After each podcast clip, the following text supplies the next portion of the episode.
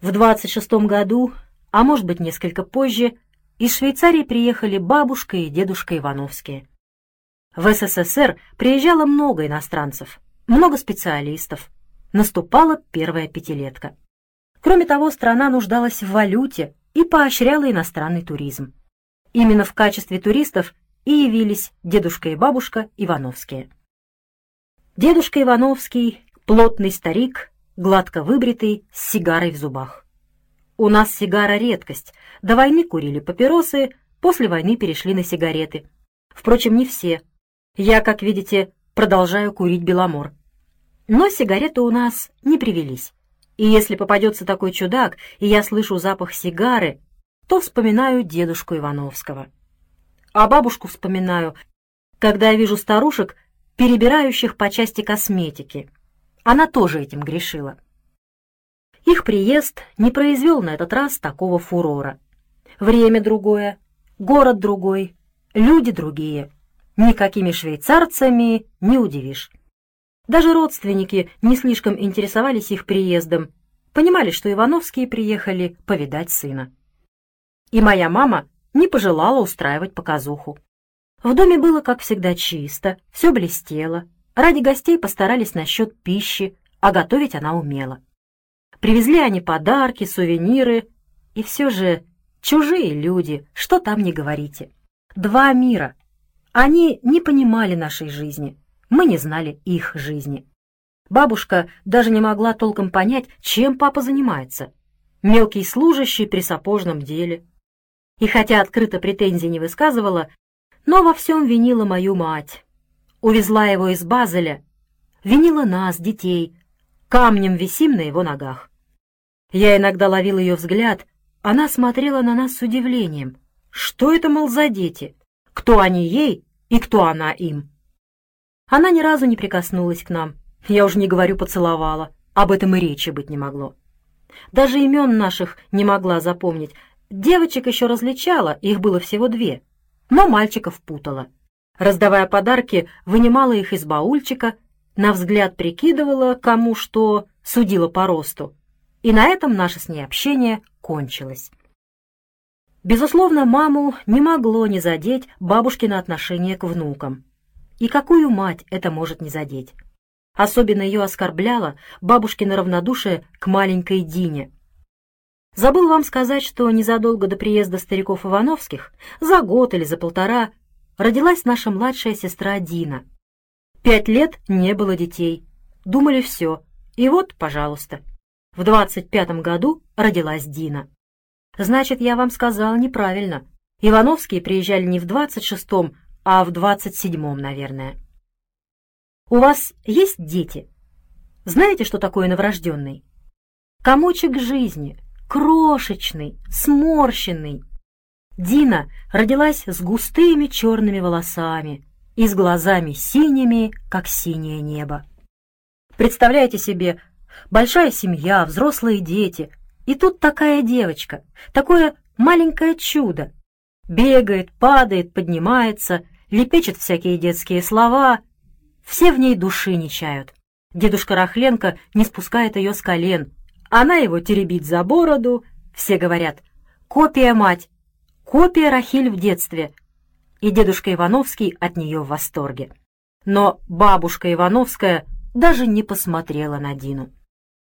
Моя мать была вспыльчива, но, когда надо, умела держать себя в руках и вела себя достойно.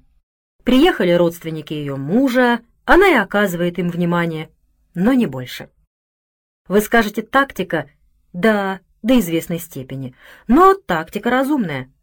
Она показывала свекру и свекрови, что их сын Якоб, хотя и не профессор, не доктор медицины, но он не пропал. Уважаемый в городе человек, Мужчина, глава дома, глава семьи. И какой семьи? Пусть поищут в Швейцарии таких здоровых детей. Хозяин. Его почитают, его слово закон. И захоти он ехать в Швейцарию, то было бы так, как он решит.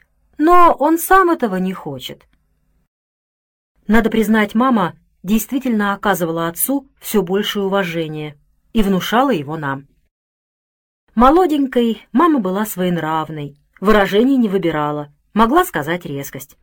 Но со временем, войдя в более зрелые годы, поняла, что если у отца нет авторитета, то он уже не глава семьи, а без главы семьи нет дома. Анализируя теперь их характеры, я нахожу отца и мать похожими друг на друга.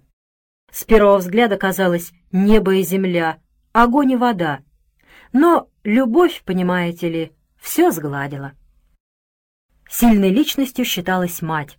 Командовала парадом она, властная, категоричная, неуступчивая. Однако их общий характер — это был не ее характер, а характер отца. Казалось, он уступает ей во всем. Но на самом деле с каждым годом она становилась все более похожей на него. Отец не менялся, а мать менялась. Мама заполняла собой дом. Она была, надо сказать, довольно шумная женщина. Но духовная атмосфера определялась отцом. И во время приезда дедушки и бабушки Ивановских единственный человек, который оказался на высоте, сумел подняться над всякими обидами и претензиями, был именно отец. С родителями он разговаривал по-немецки, но если при этом был кто-нибудь из нас, детей, или из Рахленков, или даже просто посторонний, я уже не говорю о матери, он обязательно переводил на русский язык каждое слово, даже если они говорили такое, что не предназначалось для чужих ушей. И наоборот, каждое слово, произнесенное по-русски, украински или еврейски, он тут же переводил своим родителям по-немецки. Этим он всех объединял, показывал, что в доме ни у кого ни от кого нет секретов. Мелочь, казалось бы, но ею он сглаживал отчуждение. Между прочим, на этой почве произошел один смешной эпизод. Бабушка о чем-то спросила отца, и он, правда, несколько замявшись, перевел. Спрашивает, есть ли у нас сбережения. Маме, как вы знаете, за словом в карман лезть не надо было. «Есть!» — отвечает. «Два будильника». Отец, вероятно, смягчил бы мамин ответ.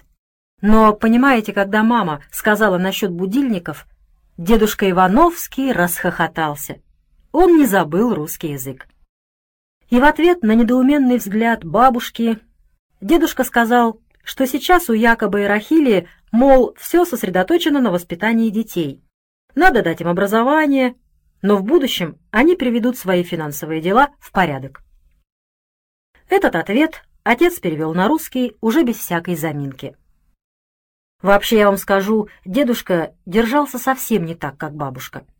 Вначале он, правда, был несколько растерян, дымил своей сигарой. Бабушка, наверное, пилила его с утра до ночи. Завез якобы в этот проклятый городишко. Не досмотрел, проморгал. И вот результат. Потеряли любимого сына. Но потом, осмотревшись, освоившись, дедушка, я думаю, начал понимать, что сына они вовсе не потеряли. Если сын живет в другой стране и живет по-своему, то это вовсе не значит его потерять. Дедушка родился в этих местах. Он помнил старую Россию. Ему было с чем сравнивать и он с интересом приглядывался к тому, что происходит сейчас. И он, я думаю, понимал, что если его внук Лева совсем еще юный и уже политический деятель, а другие внуки готовятся получить высшее образование, то, возможно, его сын Якоб имеет какой-то свой настоящий счет, хотя и не в швейцарском банке. И, вспоминая дедушку Ивановского, старого грузного человека, профессора, сигарой, и, кстати, с одышкой, вспоминая его внимательный взгляд, любопытство, даже оживление. Я теперь думаю, что он совсем по-другому понял судьбу сына. Совсем по-другому оценил то, что там, в Базеле, считалось безрассудством и катастрофой. Если совершить величайшее безрассудство во имя любви можно в молодые годы, то понять его и, быть может, пожалеть, что в твоей жизни такого не было, можно лишь в зрелые. Я думаю, дедушка не только одобрял своего сына Якоба, но, может, и завидовал ему. Через неделю старики Ивановские уехали. Отец проводил их до Бахмача, там была пересадка на московский поезд. Хотя они иностранные туристы, и билеты на руках, остается только закомпостировать, но в чужой стране, на незнакомой станции, может запутаться даже доктор медицины. Отец сделал все честь честью и распрощался со своими родителями теперь уже навсегда. Я думаю, это было грустное расставание. О чем они говорили, никто, кроме них, не знает. Наверное, было сказано много слов и еще больше пролито слез. Но когда отец вернулся, по его лицу ничего нельзя было узнать. И о том, что было в Бахмаче, он не сказал ни слова даже матери. Я видел это по ее молчанию. Когда она была недовольна нами, детьми, она не молчала. Дом ходуном ходил. Но когда была недовольна отцом, то молчала. На первых порах это, наверное, мучило отца, но со временем он привык, знал, мать помолчит день-два, не больше. Так было и на этот раз. Два дня она дулась, потом заговорила. Жизнь шла своим чередом, ставила свои вопросы, с закрытым ртом на них не ответишь. Приезд дедушки и бабушки Ивановских отошел на второй план. Его заслонили другие проблемы. Износились подаренные вещи, сломались безделушки. И сам приезд, запах дедушкиной сигары и бабушкиной пудры — все это отодвинулось вглубь времени потонула, как говорится, в океане забвения. Тем более, что вскоре после их отъезда, не сразу, а так через полгода, мама чуть не умерла. Я уже говорил вам, что у моей матери перед Диной пять лет не было детей. И когда мама родила Дину, то все решили, теперь-то уж наверняка все. И сколько в самом деле можно? Но оказалось, можно. В 28 году мама родила моего младшего братика Сашу, своего седьмого и на этот раз действительно последнего ребенка. Родила преждевременно, на седьмом месяце. Как и почему это случилось, я вам объяснить не могу, я не доктор. И тогда, в 28 году, мне было всего 16 лет. Что я понимал? Я только запомнил весь ужас того времени, весь страх события, Помнил, как маму увезли в железнодорожную больницу, и мы все, отец и дети, остались в вестибюле. Маму тут же положили на операционный стол, и доктор Волынцев, я его, кажется, упоминал, сделал ей кесарево сечение. И потом через час, а может через два, вышел к нам и сказал, что мать и ребенок живы и будут жить. Саша родился недоношенный, 2 килограмма 200 граммов. Мамина жизнь висела на волоске. Мы думали только о ней. А уж какой родится младенец, живой или мертвый, об этом мы, честно говоря, не думали. Но доктор Волынцев спас обоих, и мать, и Сашу, моего младшего брата. Мама пролежала в больнице, наверное, дней десять, а может и двадцать. Потом мы ее вместе с Сашей забрали домой. Когда она была в больнице, мы думали только о ней. Теперь, когда она вернулась домой, все сосредоточилось на Саше. Сами понимаете, два килограмма двести граммов. Слабый, в чем душа держится. Не кричит, пищит едва-едва. То его перегрели, то его переохладили. Нельзя туго пеленать. Кормить надо каждые три часа и днем, и ночью, а он плохо сосет, плохо глотает. И чем только не переболел этот несчастный ребенок. Грипп, воспаление легких, поносы, фурункулы. От каждой из этих болезней он должен был, обязан был умереть. А вот не умер, остался жив. Бог послал ему здоровую мать и заботливого отца. Через год-два это был уже нормальный ребенок. Не такой, конечно, здоровяк, как остальные, слабенький, но ребенок как ребенок, мальчик как мальчик. Более того, в два года это был форменный ангел, Копия отец, такой же беленький, голубоглазый, такой же хрупкий и изящный.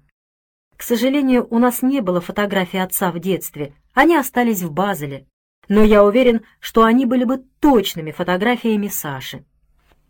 Сколько было в него вложено забот и хлопот. Только бы выжил, только бы выжил. И он выжил. Маленький ангелок, Херувим, тихий, мечтательный беленький мальчик — копия отец, такой же, как и он, Мизиникл, младшенький. Мама держала его при себе, как в свое время держала при себе отца моя бабушка Эльфрида. И в отличие от нас, выросших на улице, Саша вырос домашним ребенком. Мало играл с другими детьми, много читал, потом стал писать стихи. Маленький поэт, мечтатель. Мы старшие были технари, деловые люди. Не стань Лева политработником, он бы тоже был технарь. У нас у всех были способности к технике. А вот младшие, Дина и Саша, не были техниками. Их способности лежали совсем в другой области. У Дины музыкальность, голос, у Саши его мечтательность, поэтичность, душевная возвышенность. Так бы я определил его натуру. Но об этом потом. А пока в тридцатом году ему было всего два года. Он выжил, был здоров, копия отец, мамин любимчик и наш общий любимчик. В тридцатые годы на базе нашей артели создалась государственная обувная фабрика, и отца, как надежного человека, наш директор Иван Антонович Сидоров назначил заведующим складом сырья и фурнитуры, и отец с этим справлялся. У него все было в идеальном порядке.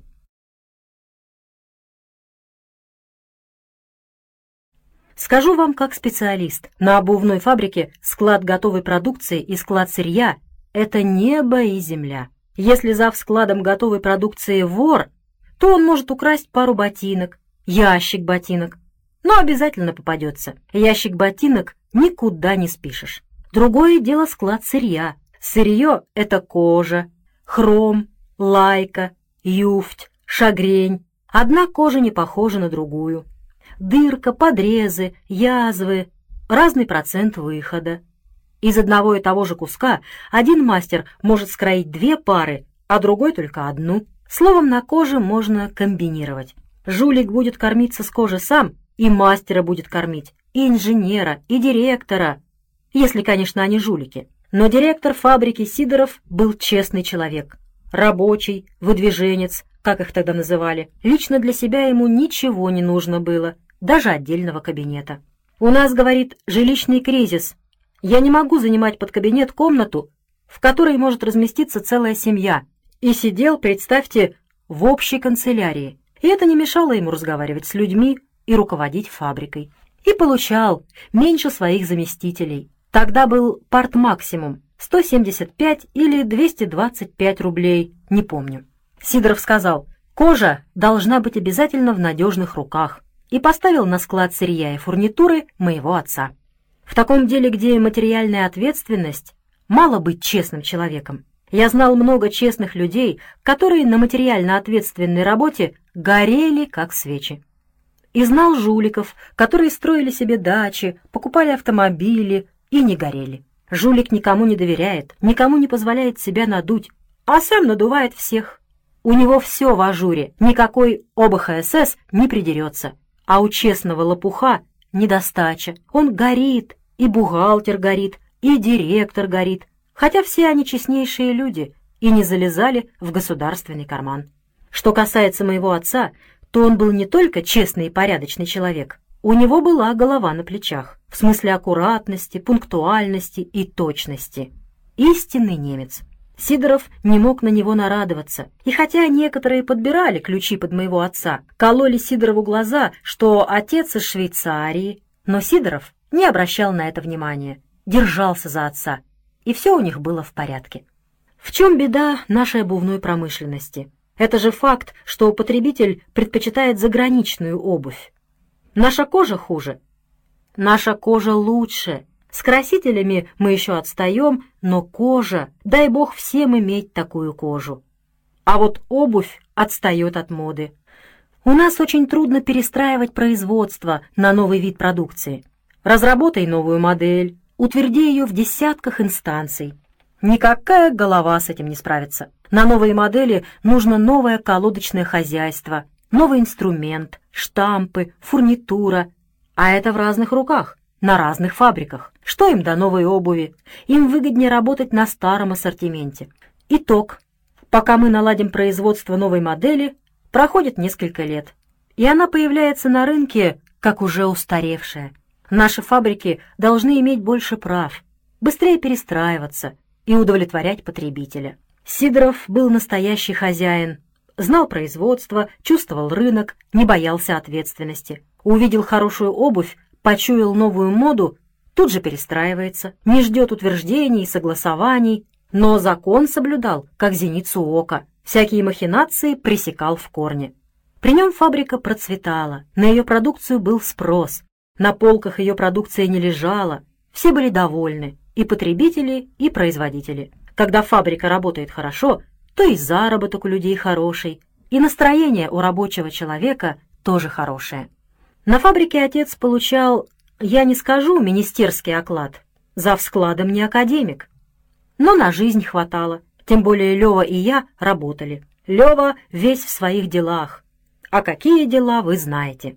Коллективизация, раскулачивание. В начале 30-х годов на Украине был голод, похуже, чем в 20-е годы в Поволжье. О голоде в Поволжье писали все газеты.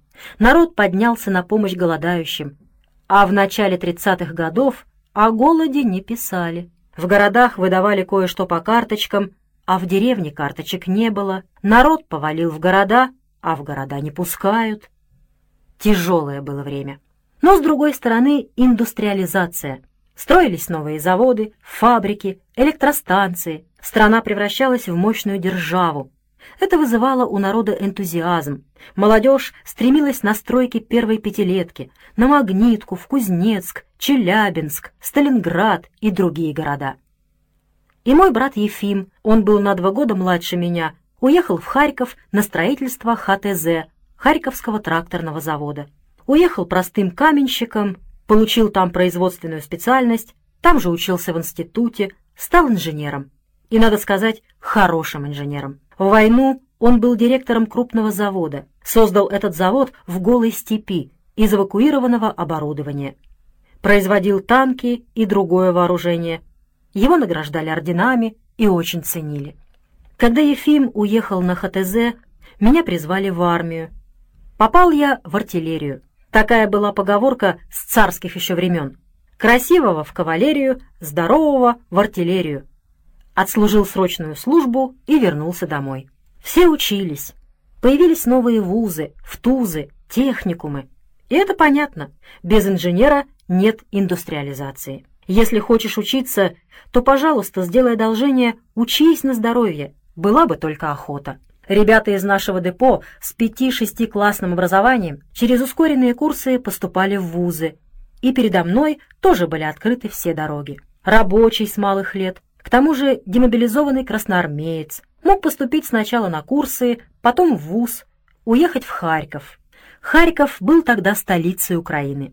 Но, понимаете, в семье я оказался старшим. Хотя по возрасту был старшим Лева, но Лева — заместитель начальника политотдела железной дороги по комсомольской работе. Человек государственного ума, семейные заботы для него — обуза. И родители старались ничем его не обременять. И он давно уже жил отдельно от нас. Так что старшим считался я. И на меня легла обязанность помогать семье и тащить младших. Родители хотели дать им образование, Прежде всего Любе. Она заканчивала школу и никаких других отметок, кроме «отлично», не знала. В нашей семье Лева и Люба считались выдающимися, а я и другие братья — обыкновенными. Даже Ефим считался обыкновенным. Работал каменщиком на строительстве ХТЗ.